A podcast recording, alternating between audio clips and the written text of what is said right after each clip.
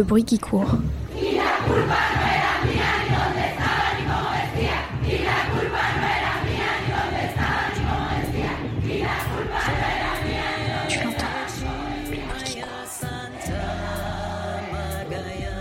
Tu l'entends La gronde des femmes.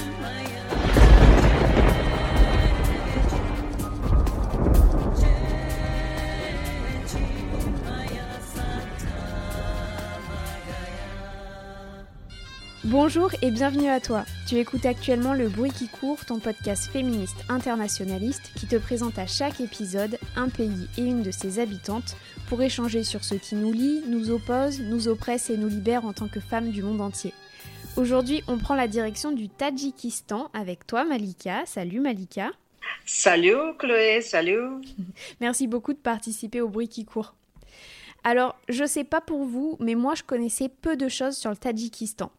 Sa capitale est Douchambé, c'est le plus petit pays d'Asie centrale. Il est enclavé sans accès à la mer et il est frontalier du Kyrgyzstan, de la Chine, de l'Afghanistan et de l'Ouzbékistan. C'est également un pays de montagne. En effet, 93% du territoire en est recouvert et la moitié de ce territoire est à plus de 3000 mètres d'altitude. Concernant la population, il y a près de 9 millions d'habitants et d'habitantes. On y parle le tadjik et le russe. Les Tadjiks, ils forment 80% de la population actuelle et ils appartiennent à la famille des peuples iraniens. Alors, cette influence perse, elle date de l'Antiquité en fait, lorsque le territoire actuel du Tadjikistan appartenait à la Perse, mais les influences culturelles et religieuses furent diverses par la suite. Il y a eu le zoroastrisme, le bouddhisme et jusqu'au 8e siècle avec les invasions arabes qui convertiront la majeure partie de la population à l'islam. À la suite de la conquête de la région par les Arabes, l'empire des Samanides se réforme en État persan indépendant, et c'est cet empire que les Tadjiks considèrent comme leur première structure étatique. Puis il y a eu les assauts turcs, mongols ou encore ouzbeks qui façonneront le pays, qui conserve néanmoins sa langue et sa culture persane et donc l'identité ethnique tadjik. Au XIXe siècle, les Russes occupent le territoire. Et en 1917, au moment des révolutions, une guerre civile importante éclate. La résistance s'organise face aux Russes, elle tient bon jusque dans les années 20, en se cachant dans les hautes vallées montagneuses et les collines du sud du Tadjikistan. Puis la République socialiste soviétique du Tadjikistan est créée en 1929 avec un découpage par Staline peu scrupuleux des réalités du terrain. C'est ainsi que plusieurs grandes villes tadjiques furent données par exemple à l'Ouzbékistan. En plus de cela, entre 1926 et 1959, l'immigration russe vers la République est conséquente. À l'époque, les Russes représentaient 13% de la population. Mais en 1991, c'est la chute de l'URSS. Elle permettra au Tadjikistan de devenir un État indépendant et c'est là que ça se corse à la tête de l'État entre partisans du gouvernement post-communiste, démocrates, conservateurs, groupes islamistes, factions régionales ou encore organisations ethniques, on se chamaille pour avoir le pouvoir et la guerre civile éclate en 1992. Elle durera jusqu'en 1997 et elle fit 50 000 morts et mortes. Depuis la guerre civile, toute l'immigration présente sur le territoire jusqu'à présent, c'est-à-dire les juifs, les russes, les ukrainiens, les allemands, ont fui le pays, maintenant majoritairement peuplé par les tadjiks et les ouzbeks. Et c'est depuis 1992 que le président Emomali Ramon est au pouvoir. Grâce à la paix conclue sous l'égide de l'ONU, il est réélu ensuite en 1999. Il est encore réélu sans discontinuer depuis cette date, avec des scores quasi imbattables genre 99% des voix en 2006 quand même. Bref, les conséquences de cette guerre civile, elles sont encore là. Le pays aujourd'hui est le plus pauvre de l'ex-URSS malgré des grandes ressources hydroélectriques, agricoles et touristiques qui sont encore non exploitées. La longue guerre d'Afghanistan a également pesé sur le Tadjikistan. Le pays subit la violence des groupes islamistes et du trafic de drogue afghan. Pour lutter contre cela, il collabore donc avec la communauté internationale. C'est ainsi que le Tadjikistan a offert des bases aériennes aux forces de l'OTAN par exemple, notamment françaises. la pauvreté qui marque le pays, elle entraîne donc une paupérisation des habitants et habitantes. Il y a le travail des enfants, les travaux forcés, les discriminations et violences contre les femmes qui sont encore malheureusement d'actualité. Et pourtant, on n'a pas trop de mal à parler d'égalité femmes-hommes au Tadjikistan. Et ça, ça résulte de l'héritage soviétique, qui dès les années 20 promet la libération des femmes, qui étaient considérées par le soviétisme comme soumises totalement au patriarcat et à l'islam. Alors à l'époque, les lois, elles vont en ce sens. Les femmes rentrent dans la sphère publique, elles travaillent, elles sont scolarisées, elles ont le droit de vote et d'éligibilité, mais les traditions et la structure patriarcale de la société demeurent et cette libération féminine est accueillie comme un élément soviétique étranger à la culture tadjike. Depuis la fin de l'URSS, les discours de toutes les factions politiques parlent des droits des femmes. Elles représentent un enjeu majeur pour les forces politiques actuelles. C'est une question qui fait partie des piliers de la construction nationale. Même s'il existe des divergences d'opinion entre partis au pouvoir et le PRI, le Parti de la Renaissance islamique, c'est un vrai sujet et c'est aussi le fer de lance des ONG présentes sur place. Donc le gouvernement, depuis les années 90, il enchaîne les lois sur l'égalité. Par exemple, il a signé 37 traités internationaux pour la promotion du droit des femmes et des enfants. Bref, c'est l'engouement. Mais il semble que ce soit plus euh, pour que le Tadjikistan trouve pleinement sa place au sein de la communauté internationale que pour vraiment défendre le droit des femmes per se. En effet, dans la réalité, les femmes, elles semblent être beaucoup moins libres que prévu. Elles sont victimes de manière massive des violences conjugales et la police ne prend pas les plaintes. Les refuges sont quasi inexistants, la justice n'est pas là pour punir les agresseurs, tout est fait plutôt pour réconcilier la victime et son agresseur. Donc les violences, elles sont généralisées mais passées sous silence, tout comme le viol et les agressions sexuelles commises par les conjoints. La dépendance financière empêche aussi les femmes de partir, elles vivent très souvent dans le foyer de leur belle famille, une fois mariées. La polygamie et le mariage des enfants, bien qu'interdits officiellement, se pratiquent encore et augmentent ces risques de violence. La mortalité infantile et en couche est encore élevée, et l'avortement, quant à lui, est autorisé. C'est un héritage de l'ère soviétique et il ne pose pas de problème malgré une population très religieuse à 95% musulmane. C'est dans ce contexte que les femmes créent des regroupements. Par exemple, post-guerre civile, quand les familles ne renvoyaient pas les filles à l'école malgré la fin du conflit parce qu'elles avaient peur qu'elles risquent de subir des abus sexuels et physiques, les femmes se sont organisées. Des groupes de soutien se sont mis en place, des associations de défense de droits des femmes ont été créées, bref, les femmes tadjiques agissent. Elles sont fortes et courageuses pour combattre les traditions patriarcales qui les oppressent, comme le fait par exemple que l'État détermine les tenues que doivent porter les femmes, c'est pour dénoncer cela que Marifa Davlatova, jeune artiste de 25 ans, a exposé 26 portraits de femmes à moitié nues dans les rues de Douchambé, malgré les grands risques que cela faisait peser sur sa sécurité. Et pour cause, elle a presque provoqué une émeute dans le pays. Alors voilà pour mon petit topo, j'avoue que j'ai pas trouvé beaucoup de chiffres officiels sur la situation des femmes tadjiques. Alors Malika, toi, tu es une femme féministe, activiste et vivant au Tadjikistan. Tu es là pour nous en dire un petit peu plus. Qu'est-ce que tu penses de, de tout ce que je viens de dire? Est-ce que ça correspond à ta réalité? Euh, merci beaucoup, Chloé. Merci de m'avoir invité sur ton podcast. Je suis très contente d'être avec toi aujourd'hui pour euh, discuter sur le thème de l'autonomisation des femmes tajiques, euh, de, discuter sur le sujet du genre, l'égalité entre les femmes et les hommes ici au Tadjikistan. Euh, bien sûr que euh, donc tu as donné euh, très bonnes données parce que ça correspond aux réalités ici au Tadjikistan. Donc c'est vrai que le Tadjikistan est, le pays qui est frontier avec le Kyrgyzstan, l'Ouzbékistan, l'Afghanistan, la Chine, Chine et euh, donc, il se trouve dans la région de l'Asie centrale. Bien sûr que hum, la guerre civile était donc pire dans l'histoire du peuple tadjik parce que euh, c'était euh, quelque chose que nous avons considéré, que, nous considérons comme honte parce que c'est la partie de notre histoire que nous ne pouvons pas oublier. Euh, donc, euh, euh, bien sûr qu'il y a beaucoup de problèmes avec la réalisation de, des droits de femmes ici au Tadjikistan.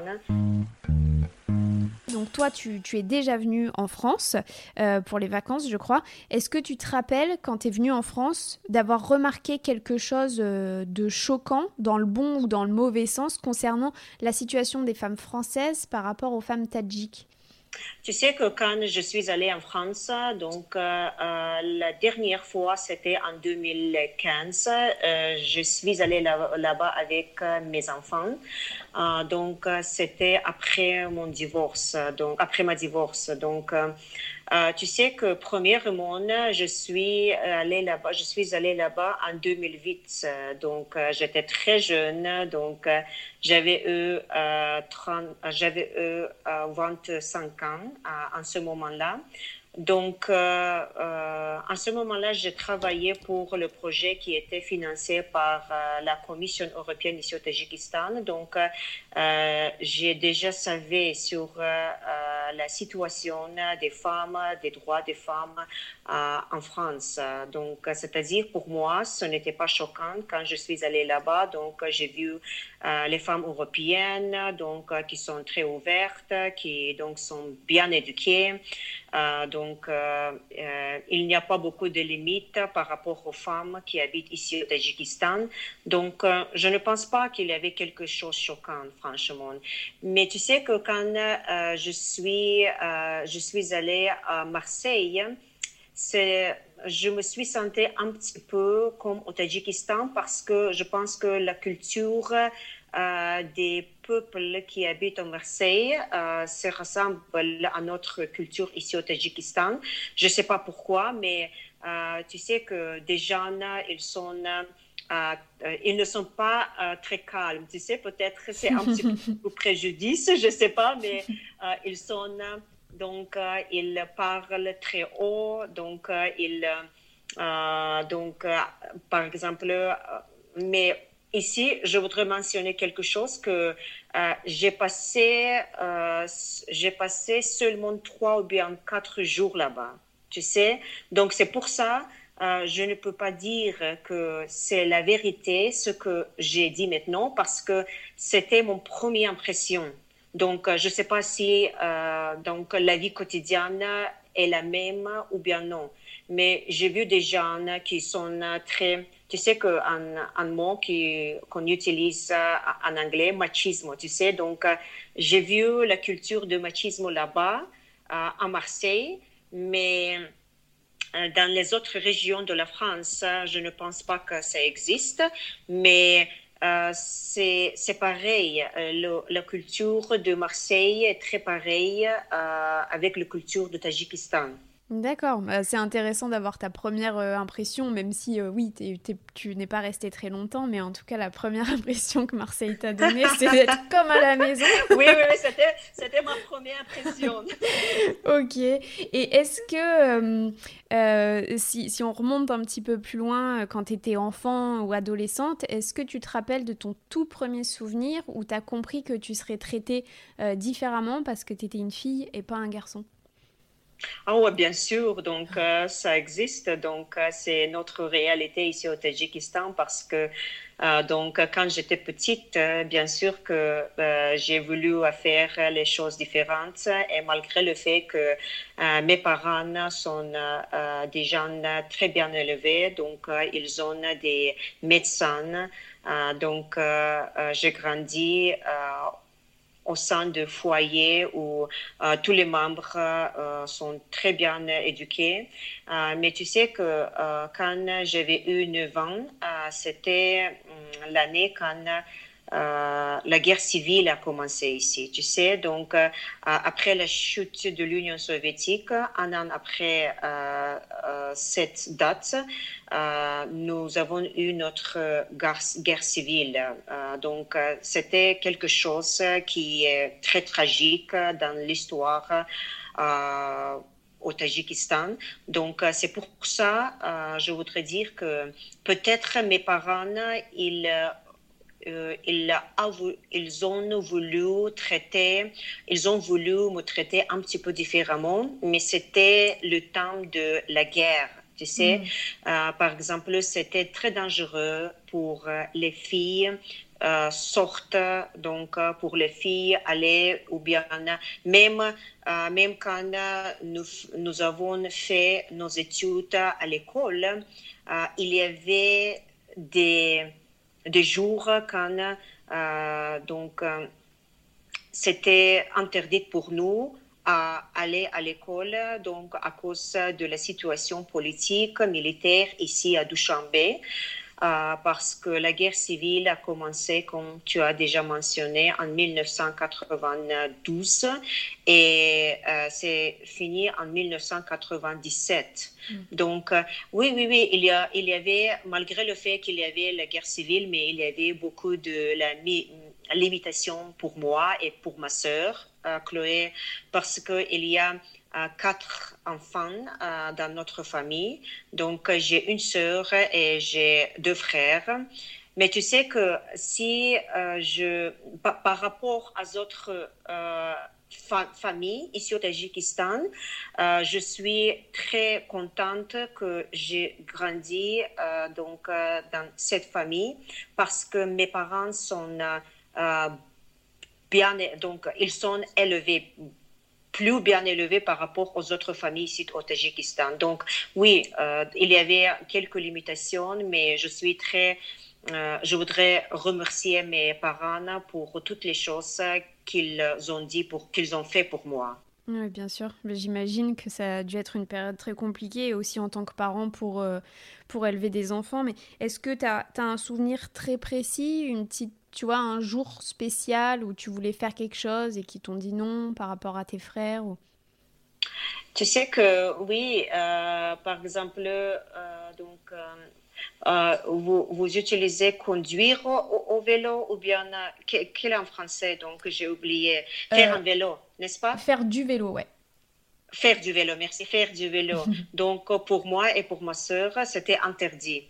Euh, donc euh, c'est pour ça euh, je ne sais, je ne sais pas faire je ne sais pas faire du vélo franchement donc c'est ce que je pense qui qui n'est pas normal pour quelqu'un qui est originaire de, des pays d'Europe ou bien des pays bien des États-Unis parce que quand il y a quelqu'un qui entend que je ne peux pas faire du vélo, je pense que des jeunes en effet euh, euh de, deviennent un petit peu donc euh, peut-être c'est un petit peu choquant pour eux parce que donc faire du vélo c'est quelque chose peut-être qu'ils ont considéré très simple donc très euh, très naturel tu sais hmm, Tu comprends ce que, ce que je veux dire? Je comprends, même si euh, moi je sais faire du vélo, mais je trouve que c'est très dangereux.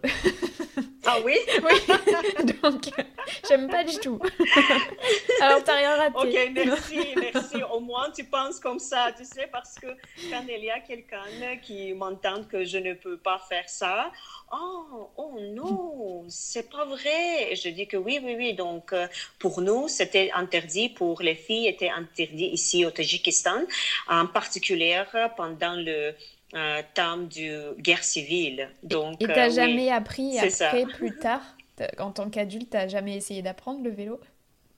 Tu sais que maintenant, je voudrais essayer. Donc, quelquefois, j'ai euh, donc demander mon amie, donc elle est américaine, euh, donc elle reste ici, elle travaille ici, donc elle m'a dit qu'elle voudrait me donc enseigner.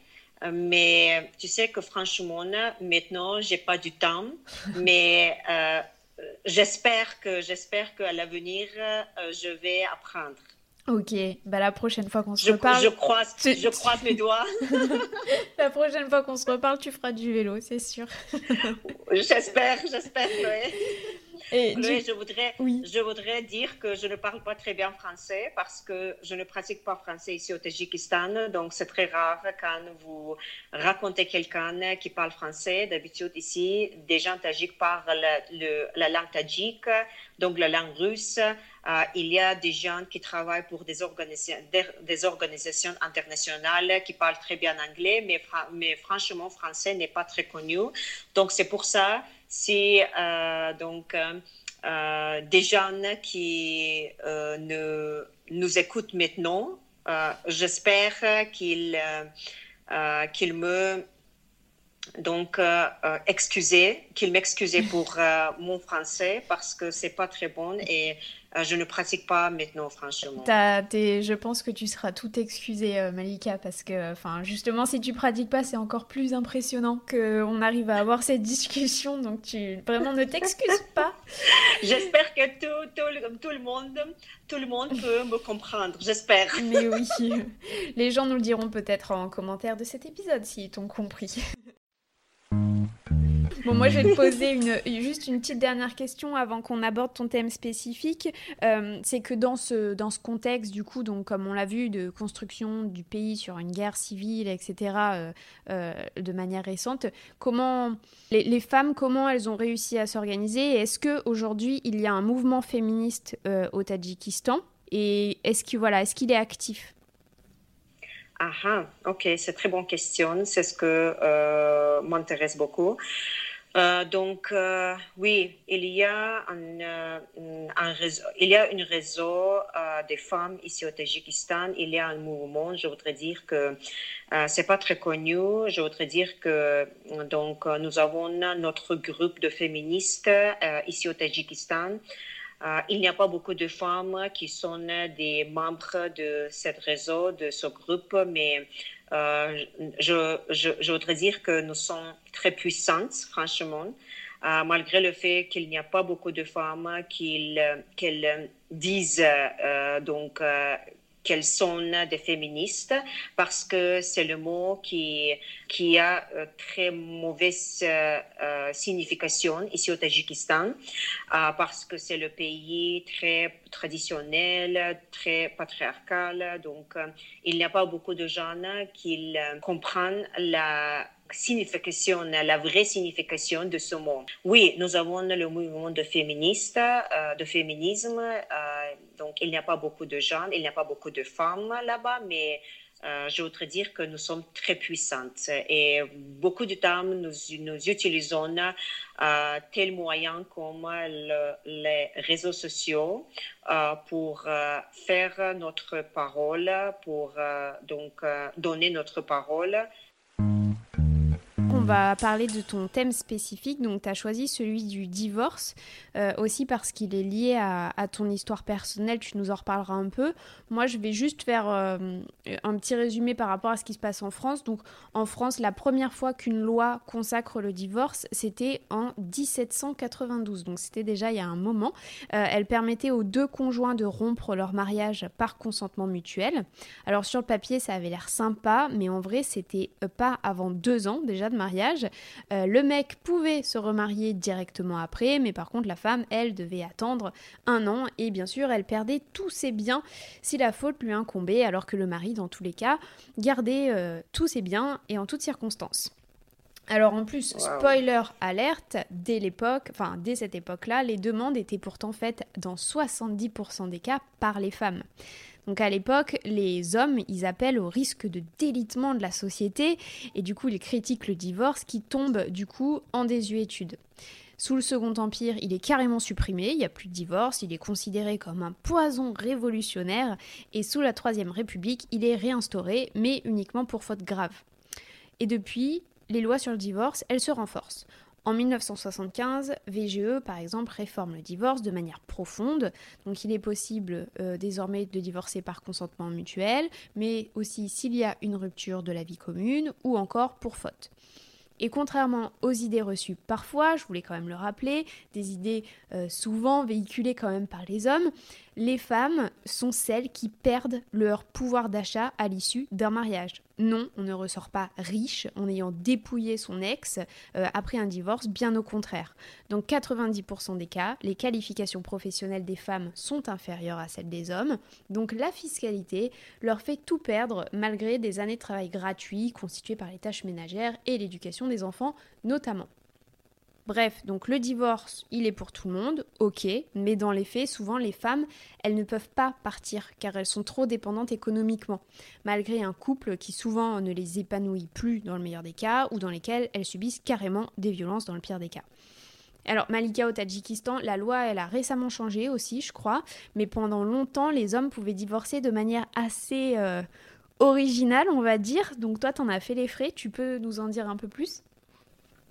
Oui, bien sûr, Chloé. Tu sais que ici, je voudrais dire quelque chose sur notre législation, euh, parce que donc malgré le fait que euh, le Tadjikistan est très patriarcal, donc très traditionnel, c'est le pays qui est très, traditionnel parmi les autres pays de l'Asie centrale, mais notre législation est très avancée, tu sais.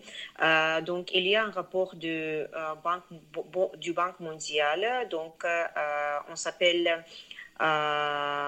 donc Women, Business and the Law. Donc, euh, euh, c'est le, le, rapport du Banque mondiale.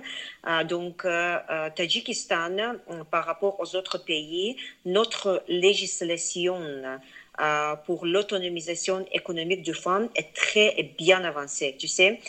donc, c'est seulement donc l'autonomisation économique des femmes, mais euh, tous les lois, euh, donc euh, le législatif, tu sais, donc dans le papier, tous sont très bien. Donc c'est très beau en effet. Donc notre législation s'appuie sur l'égalité entre les femmes et les hommes. donc, si tu veux, je voudrais te donner quelques, donc, quelques exemples. Euh, par exemple, il y a euh, donc euh, notre législation condamne les discriminations sexuelles.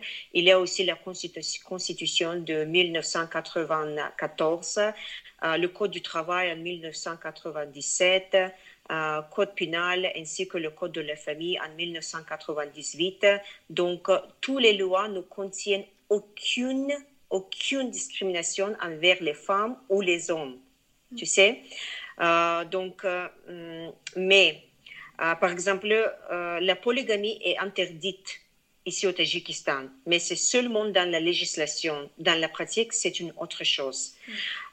L'âge légal du mariage est fixé à 18 ans pour les hommes et les femmes. Mais, mais Chloé, il y a trois remarques euh, donc, euh, sur la législation qui permettent aux filles de se marier à un âge précoce. C'est-à-dire, premièrement, si la fille serait enceinte, deuxièmement, si elle perdait ses parents ou ses gardes, troisièmement, si sa famille serait trop pauvre et elle ne peut pas s'occuper d'elle, donc elle pourrait se marier à l'âge précoce tu sais? Mm.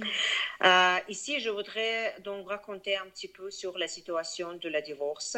Euh, donc, mais donc avant, je voudrais vous raconter sur la situation des migrants, de, de la migration, parce que Tadjikistan, c'est un pays avec euh, avec la l'histoire de la migration vers en Russie. Euh, donc, euh, c'est euh, depuis quelques années déjà que nos, hommes tadjiks, c'est-à-dire les, les migrants tadjiks, ils migrent vers la Russie pour trouver quelque travail, c'est-à-dire pour quelque boulot. Donc, tu sais que quand ils migrent là-bas, les femmes doivent assurer euh, seules les responsabilités au sein du foyer, tu sais. Donc, euh, elles s'occupent des enfants et des grands-parents et elles craignent que leur époux n'envoie pas d'argent. Donc, euh, ou bien ils demandent le divorce par téléphone ou par SMS. Tu sais, dans mon cas, dans mon cas personnel, donc je, voudrais partager avec toi et avec les autres, j'étais mariée officiellement, donc selon la loi, donc selon la loi tadjik, et aussi j'avais eu la cérémonie religieuse aussi. Donc, et mon ex-époux travaillait en ce moment-là et toujours il travaille à Nantes, à New Delhi. Donc, il n'était pas comme les autres travailleurs migrants, tu sais, parce que euh, les travailleurs migrants tadjiks, d'habitude, euh, ce sont euh, pauvres, tu sais. Donc, c'est pour ça qu'ils migrent vers la Russie pour trouver quelque travail. donc, il, est, il était en ce moment-là, mais toujours, il est un directeur de l'entreprise au sein de la pharmacie. il a raconté une femme indienne et il a tombé amoureux d'elle. Et avant d'avoir notre divorce officiel, il m'a envoyé un SMS avec un mot répété trois fois. Donc, euh, tu me comprends, Chloé, oui? Euh, ce mot, c'est le mot qui est très connu dans tout le monde musulman, c'est-à-dire euh, talaq. Donc, nous utilisons ce mot. donc, ce mot qui est très, pour des gens tajiques, ils considèrent ce mot comme quelque chose qui est très tragique, tu sais, qui est très déprimant. Donc, il m'a envoyé un SMS avec, euh, euh, avec ce mot, donc euh, répété trois fois, qu'on signifie je, divorce avec toi. Bien sûr que c'était choquant pour moi et ma famille parce que nous sommes la famille très bien, très élevée, très élevée comme je, je t'ai dit déjà. Donc nous sommes très élevés au Tadjikistan et avoir reçu un SMS comme ça était déprimant pour moi. Ah, bien sûr que je déjà savais, nous étions en train de divorce, donc, euh, mais je ne m'attendais pas ce comportement de sa côté, tu sais, de la côté d'homme qui est euh, bien éduqué. Chloé, tu sais que la loi n'accepte pas ça. Mais, mais des gens tajiques, ils sont très religieux. Beaucoup de gens tajiques donc, sont musulmans, donc ils sont religieux. Euh, donc, il y a aussi des mariages qui n'étaient pas enregistrés officiellement. Tu connais Donc, euh, par exemple, mon mariage, c'était euh, enregistré officiellement, donc selon la loi. Donc, c'est pour ça, quand il m'a envoyé, bien sûr que c'était choquant pour moi, mais selon, loi, selon la loi, nous étions mariés, toujours mariés, tu sais. Mm. Euh, c'est pour ça, tu sais, que donc euh, euh, j'attendais en ce moment-là qu'il vienne ici au Tadjikistan pour se divorcer avec moi. Bien sûr que c'était normal, donc j'étais prête pour ça. Mais quand j'ai reçu quelque chose comme ça, tu sais que par exemple, quand il y a quelqu'un qui n'est pas bien éduqué et il y a beaucoup de gens, beaucoup d'hommes qui ne sont pas éduqués, donc ils n'ont pas l'université, le, diplôme euh, de l'université. Donc, euh, ils, euh, ils n'ont pas quelques spécialisations, tu sais. Donc, c'est pour ça beaucoup de gens, ils migrent vers la Russie. Ils travaillent comme... ils travaillent dans la construction des bâtiments, tu sais. Ils travaillent dans, dans les dans les rues, donc en faisant quelque chose, tu sais. Euh, donc, euh, il y a des gens, par exemple, s'il y a quelqu'un d'autre, peut-être c'est pas choquant pour moi, mais euh, quand c'était fait de la côté de mon mari, qui est très éduqué, c'est ce que je considère très choquant pour moi, tu sais. Mais, mais tu sais qu'ensuite, ensuite, euh, euh, je voudrais aussi dire quelque chose ici. Il y a la loi pour euh, la pension alimentaire ici au Tadjikistan. Donc, nous avons la loi, donc c'est fixé. donc, au cas du divorce, la loi dit que euh, donc, des enfants, ils reçoivent la pension alimentaire. Euh, mais nous sommes euh, divorcés. Je suis divorcée depuis six ans déjà, mais il y a quelques fois qu'il qu'il a baissé la somme de pension alimentaire, de la pension alimentaire. Mm. Donc, c'est pour cela, je remercie mes parents franchement, chaque fois quand je pense sur la situation des autres femmes euh, divorcées et sans diplôme et spécialisation ici au Tadjikistan, parce que grâce à mes parents, euh, ma situation est différente parce que je faisais mes études euh, à l'université. C'était l'université de la Russie qui se trouve ici au Tadjikistan. Donc, et ensuite, j'ai je faisais mes études aux États-Unis euh, pendant un an en plus. Donc, euh, du coup, euh, je travaille pour l'organisation internationale et je reçois bonne rémunération. Mais c'est la même chose pour les autres femmes qui sont divorcées, donc qu'ils ont besoin d'argent, mais c'est impossible pour ces femmes soutiennent leurs enfants parce qu'elles euh, euh, ne gagnent pas d'argent, elles ne travaillent Donc, elle ne travaille pas, tu sais. Mhm. Donc, euh, oui, c'est ça. Et oui, et ça, ça existe aussi en France. Hein, les hommes qui arrêtent de payer leur pension ou qui en payent que la moitié. Et, et à partir du moment où on n'est pas indépendante financièrement, ou en tout cas pas beaucoup, euh, ben, les femmes se retrouvent toujours dans des situations hyper compliquées à gérer économiquement. Mais merci en tout cas d'avoir partagé ton histoire personnelle. C'est incroyable cette histoire. Et qu'est-ce, que, qu'est-ce qui veut dire ce mot déjà? Ce mot, oh, oh, excuse-moi, Chloé, euh, je ne sais pas pourquoi, mais j'ai pensé que peut-être tu connais ce mot. Donc, talok, talok, c'est le mot euh, arabe. Donc, c'est le mot arabe qui existe dans tout le monde musulman. Ça signifie je, euh, je divorce avec toi. Tu ah, sais, euh, donc oui, tu peux, tu, tu, peux lire euh, quelques articles sur euh, ce mot, sur le divorce dans les pays musulmans.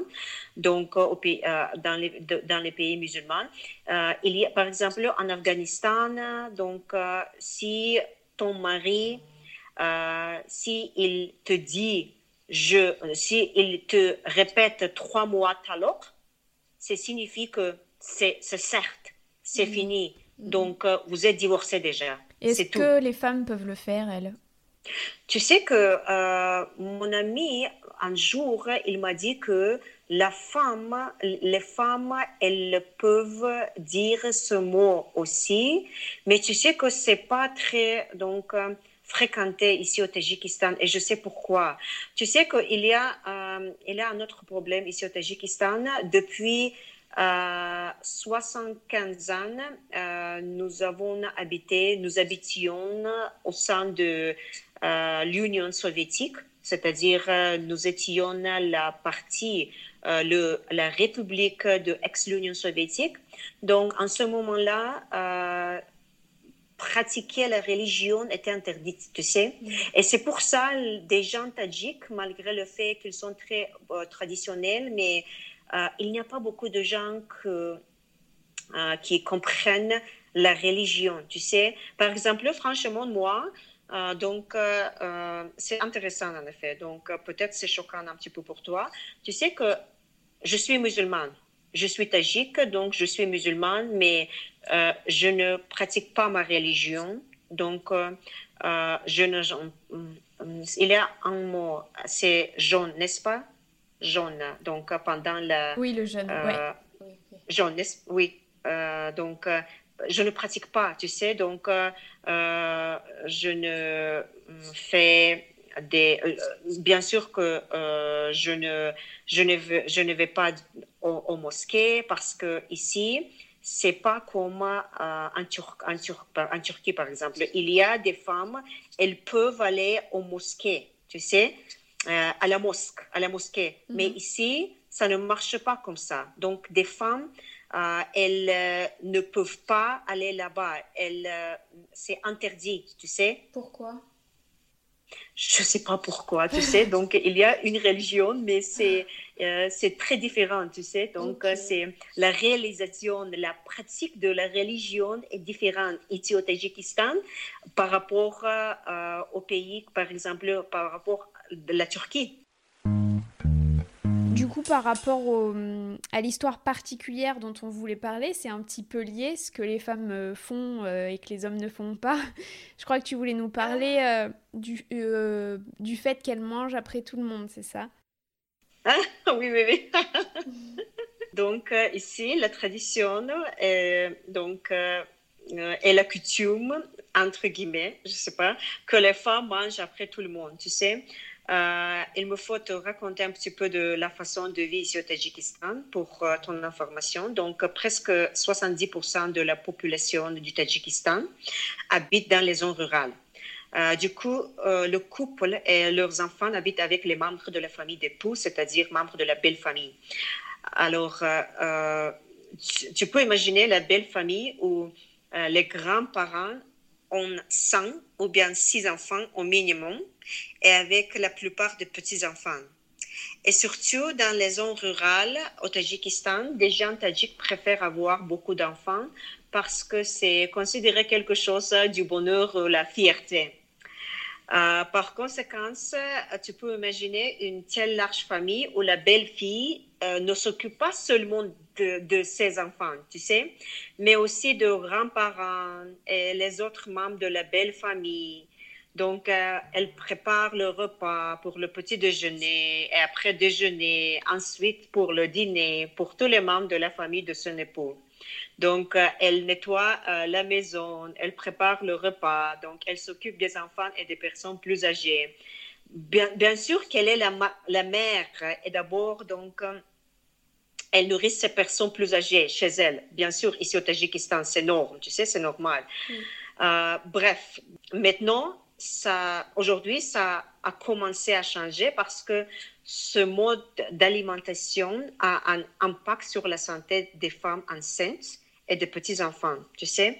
Euh, donc, euh, il y a beaucoup de recherches, il y a beaucoup de, euh, il y a beaucoup de ressources scientifiques, des articles qui disent que ils ne reçoivent pas la nourriture suffisante. Voilà, c'est pour cela, tu sais. Mm. Donc, des enfants ou bien des femmes enceintes, quand elles mangent après tout le monde, tu sais que ils euh, ne reçoivent pas l'alimentation suffisante. C'est pour cela que les organisations et les associations différentes sont en train de changer cette coutume en organisant les formations différentes et en expliquant les conséquences de cette façon de l'alimentation. Mais ça change, oui, mais c'est la coutume, c'est existe, c'est euh, toujours existe au Tadjikistan, mais ils ont euh, ils ont trouvé que c'est pas bon pour la santé des femmes enceintes et des petits enfants. Oui. Oui, tu m'étonnes. Alors que bon, à la base, c'est oui, euh, les femmes servent tout le monde en signe de respect, notamment les personnes âgées, etc. Donc on donne aux hommes et aux personnes âgées d'abord, et puis après les enfants et les femmes mangent ce qui reste en gros. C'était ça. Exactement, exactement, oui. Ok, et je crois que tu voulais nous parler d'une autre histoire particulière euh, plus liée au mariage. Ah oui Ok, Chloé. Donc, euh, oui, euh, c'est intéressant. Je pense que c'est une coutume intéressante ici. Donc, euh, lorsque les mariés se marient, donc lorsqu'ils portent une tenue traditionnelle pour la première fois chez le marié, l'un de deux doit marcher sur le pied de l'une l'autre, tu sais? Donc, cela montre qui, qui est le patron de la famille. Hein? Donc, d'habitude, le marié, euh, les femmes, euh, n'osent pas marcher sur le pied de euh, leur mari parce que ça montre qu'elle n'est pas humble. C'est correct? Humble, oui. En, français, c'est, en, anglais, c'est humble. Humble. C'est oui, la même chose. Oui, oui, oui. Donc, qu'ils ne sont pas humble et c'est pas considéré un bon comportement dans la société tadjik. Donc, c'est à cause de ça que c'est le mari qui d'habitude marche sur le pied de son épouse. oui, c'est tout. Est-ce que toi, tu avais marché sur le pied de ton mari au moment de ton mariage? Non, tu sais que je ne peux pas me souvenir maintenant. Franchement, je ne peux pas. Je, je ne sais pas. ok. Du coup, tu peux nous parler maintenant de, du mouvement pour dénoncer le harcèlement au travail euh, que tu évoquais plus tôt, si tu veux bien. Ah oui, oui, oui. Donc, euh, sur euh, harcèlement, oui, sur le harcèlement du travail. donc, pour, je voudrais raconter cette histoire, mais premièrement, je voudrais dire qu'il y a qu'il n'y a aucune loi particulière au Tadjikistan qui condamne le harcèlement physique, sexuel ou euh, psychologique au travail. Euh, mais notre législation, comme j'ai déjà mentionné, s'appuie sur l'égalité entre les femmes et les hommes. Il y a aussi la loi de 2005 sur les garanties étatiques d'égalité entre les hommes et les femmes et l'égalité des chances pour leur mise en œuvre. Mm. Mais la réalisation de cette loi est pire. Euh, donc, euh, harcèlement est un discours qui est actuel maintenant dans mon pays à cause du premier cas publié l'année passée. Donc, euh, d'habitude, les femmes tajiques ne déclarent pas ou bien euh, ne disent pas les cas comme ça à force de la culture de la honte, la culture de la honte qui existe ici au Tadjikistan. Euh, tu sais, Chloé, par exemple, si tu étais victime du harcèlement sexuel au travail, c'est honte à toi si tu partages avec quelqu'un, si tu partages ça avec quelqu'un. Parce que le victim blaming, tu, tu, sais, le victim blaming, c'est-à-dire blâmer la victime, est pire ici dans mon pays. Donc, euh, il ne te faut pas partager cela avec euh, euh, donc ton époux parce qu'il peut penser que il peut penser que tu as donné prise à cet agresseur. Tu sais, c'est très fréquent ici. La plupart du temps, des femmes mariées doivent partir malheureusement de leur travail parce qu'elles ne veulent pas s'ouvrir à leurs époux. Cependant, il y a des femmes dont les maris ne travaillent pas ou elles sont les mères célibataires, tu sais, et elles doivent rester et elles doivent tolérer une telle attitude. Donc, euh, hum, néanmoins, nous avons eu un cas du harcèlement au travail qui a été dénoncé et déclaré par une femme tadjik qui s'appelle Parvin Jahangiri. Donc, elle est designer. C'est correct, oui. En français, c'est designer? Euh, oui, enfin, ce que j'ai trouvé, on dit plus styliste peut-être. Dans la mode, c'est ça? Styliste, oui, dans le mode, oui, oui, oui. c'est styliste. styliste alors. Ok, merci. Hmm. Donc, elle est styliste qui avait travaillé avec le directeur de Tajikistan Fashion Week et qui lui a promis une carrière dans l'histoire de la mode. Euh, c'était la fausse parole parce qu'elle n'avait pas suivi sa promesse. Et Parvin, est-ce que tu peux imaginer qu'elle que, euh, travaillait pour lui sans avoir reçu rémunération pendant huit mois? Mm. Et en plus, elle était harcelée sexuellement, physiquement et psychologiquement par le directeur de Tajikistan Fashion Week, qui est très connu, Chloé, tu sais, qui est très connu, qui est toujours donc à des euh, quelques euh, donc euh, je voudrais dire quelques contrats avec les pays, les compagnies européennes, tu sais, avec des donc des organisations dans l'industrie du mode, tu sais. Donc personne fait attention à ce cas, personne fait attention à cette, à cette affaire. Mais bref, malgré le fait que c'était lui qui avait harcelé cette styliste, il a été le premier à déposer une requête auprès du tribunal pour atteinte à sa réputation, à son honneur et à sa dignité. Et ça, c'était la première fois vraiment qu'une femme osait dire publiquement, encore plus face à un homme de pouvoir, euh, de, dire euh, il m'a harcelé. Euh, et comment la société a réceptionné ça du coup? Parce que comme tu me l'as dit, il y a beaucoup de victim blaming. Donc est-ce que ils l'ont ils l'ont encore plus enfoncé cette femme? Ou est-ce que ça a fait bouger les mentalités? Tu sais que c'est bougé dans la mentalité un petit peu. Donc, victim blaming est un grand problème ici au Tadjikistan. Il n'y a pas seulement euh, des, hommes, donc il y a beaucoup de femmes qui disent ça, tu sais. Mm-hmm. Donc, euh, tu sais que c'est choquant, bien sûr, mais euh, quand il, il, a il, a déposé une requête auprès du tribunal, tu sais qu'il a gagné cette affaire. Il a gagné cette affaire, donc, euh, parce que c'est ainsi que fonctionne la justice ici au Tadjikistan, malheureusement. Euh, donc, euh, malgré le fait qu'il a gagné, nous avons gagné sur les réseaux sociaux. nous considérons que nous avons gagné cette affaire en raison de la résonance sociale que cette affaire a reçue et premier cas d'agression qui était dénoncé publiquement. Oui, ça montre qu'il ne faut pas cacher les, agressions comme ça, mais il faut dénoncer publiquement et ouvertement. Donc, des agresseurs ont peur de la conséquence de leur comportement. Bien sûr, bah, c'est la première libération de la parole en fait euh, euh, pour vous et ça s'est fait là-dessus, c'est super. Exactement, exactement. Et tu sais qu'en ce moment-là, donc, euh, nous avons, euh, nous avons eu une difficulté au sein de sororité ici au Tadjikistan, sororité. Donc, euh, mais à ce jour, nous l'avons et il y a des femmes braves, féministes et des gens de bonne volonté qui toujours soutiennent cette, cette styliste.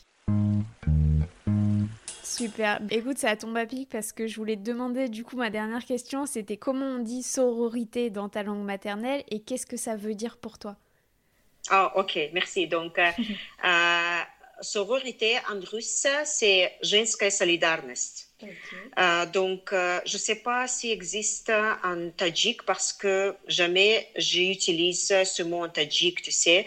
Peut-être, attends, khohari, peut-être, quelque chose khohari, bamisli khohar. mais en russe, ça existe. Donc, c'est très fort, tu sais, pour moi. C'est la, donc, c'est le mot qui est très fort, donc, qui signifie que nous sommes très puissantes. Donc, nous n'avons pas peur des gens qui sont agresseurs. nous n'avons pas peur des gens qui ne suivent pas des règles ou bien des lois. Donc, sororité est quelque chose qui nous aide pour euh, euh, suivre nos droits, pour respecter les droits des femmes ici au Tadjikistan. C'est ce que je, euh, donc, je comprends donc, le sororité. Merci beaucoup Malika d'avoir pris le temps de partager tout ça avec nous. Oh, merci beaucoup Chloé. Donc je suis très contente que nous avons passé cette tour donc ensemble avec toi. Donc j'espère que des femmes euh, francophones, des femmes françaises euh, m'écoutent, donc euh, m'entendent et aussi peut-être elles euh, elle trouve quelque chose d'intéressant sur ce sujet parce que euh, c'est un pays qui se trouve aux régions de l'Asie centrale qui sont pas, qui, qui, est très loin de la France et les autres pays francophones. Et merci beaucoup à toi. Merci beaucoup, Chloé. Bah, merci à toi. Je pense qu'elles seront euh, ravies, les femmes françaises, d'avoir entendu ton témoignage parce qu'en effet, on a très peu l'occasion d'entendre les femmes tadjiques euh, parler de leur vie. Donc c'était vraiment super. Euh, merci à vous euh, toutes et tous d'avoir écouté cet épisode. Je vous rappelle que si vous voulez soutenir le podcast et suivre ses actualités, vous pouvez aller sur les réseaux sociaux, sur Facebook et Instagram, sur le compte Le Bruit qui court podcast. Vous pouvez vous abonner, commenter et même partager ce contenu s'il vous a plu. Je vous dis à bientôt pour qu'on entende ensemble le bruit qui court.